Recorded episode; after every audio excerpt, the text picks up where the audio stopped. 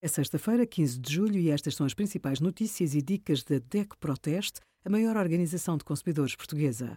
Hoje, em DECO.proteste.pt, sugerimos: o desporto tem impacto ambiental, dicas para fazer café e cappuccino em casa e até 20% de desconto em alojamento para animais na PetScene com a parceria DECO.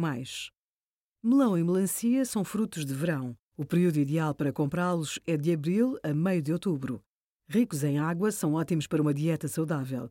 Têm menos açúcar do que uma maçã, uma pera ou uma laranja. Na frutaria, escolha os frutos de cima que não carregam com o peso dos outros. Procure os que são firmes ao tato. Bata suavemente na melancia. Se soar a oco, está no ponto.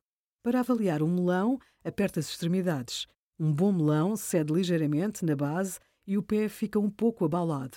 Se mesmo assim trouxer um melão ou uma melancia verdes, há solução, desde que se aperceba disso antes de abrir.